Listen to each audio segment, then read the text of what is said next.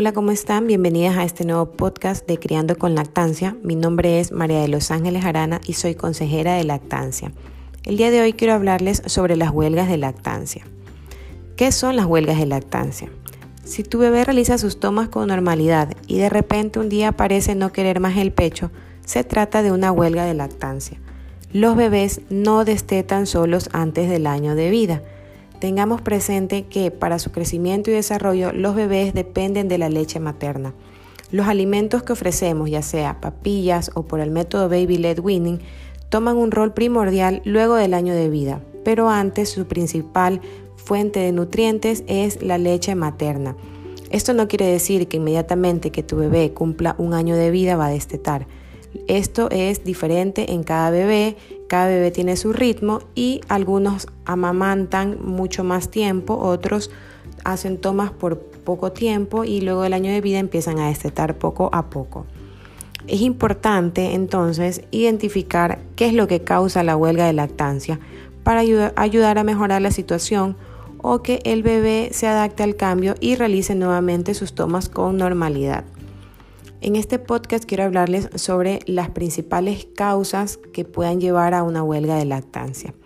Número uno tenemos la enfermedad o el dolor. Si el bebé está con algún malestar, ya sea por una infección o un proceso inflamatorio, dejará de mamar y no querrá hacer sus tomas.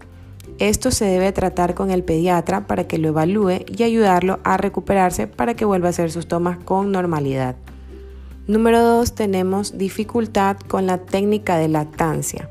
Si existe algún inconveniente con la técnica, como el uso de interferencias, ya sea biberones o chupones, un mal agarre que provoque que el bebé no obtenga la suficiente leche, restricciones en las tomas cuando fijamos horarios en las tomas, producción excesiva de leche, dificultad del bebé para coordinar la succión, que nosotros agitemos el pecho mientras estamos amamantando, o sostener mal al bebé, todo esto puede causar que el bebé se sienta incómodo y rechace el pecho.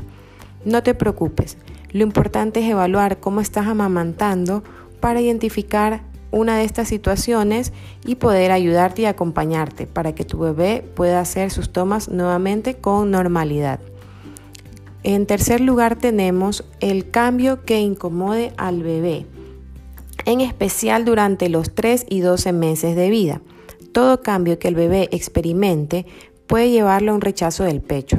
Estos cambios pueden ser que la madre retorne al trabajo, una nueva persona o demasiadas personas al cuidado del bebé, que la mamá esté enferma, la menstruación. La menstruación cambia un poco el sabor de la leche materna. Esto no quiere decir que cada vez que menstruemos nuestro bebé va a rechazar el pecho. Hay bebés que se adaptan a este cambio hay bebés que nunca rechazan el pecho, pero tengamos presente que la menstruación dura eh, de 3 a 7 días más o menos. Entonces, eh, mientras estemos con este, este, esta etapa, ¿no? nuestro bebé va a tener un poco de rechazo, pero luego va a superarlo y vuelve a hacer sus tomas con normalidad. Podemos estar tranquilas. No debemos de recurrir a suplementar. Podemos seguir ofreciendo el pecho, acompañarlo hasta que se adapte a la nueva situación.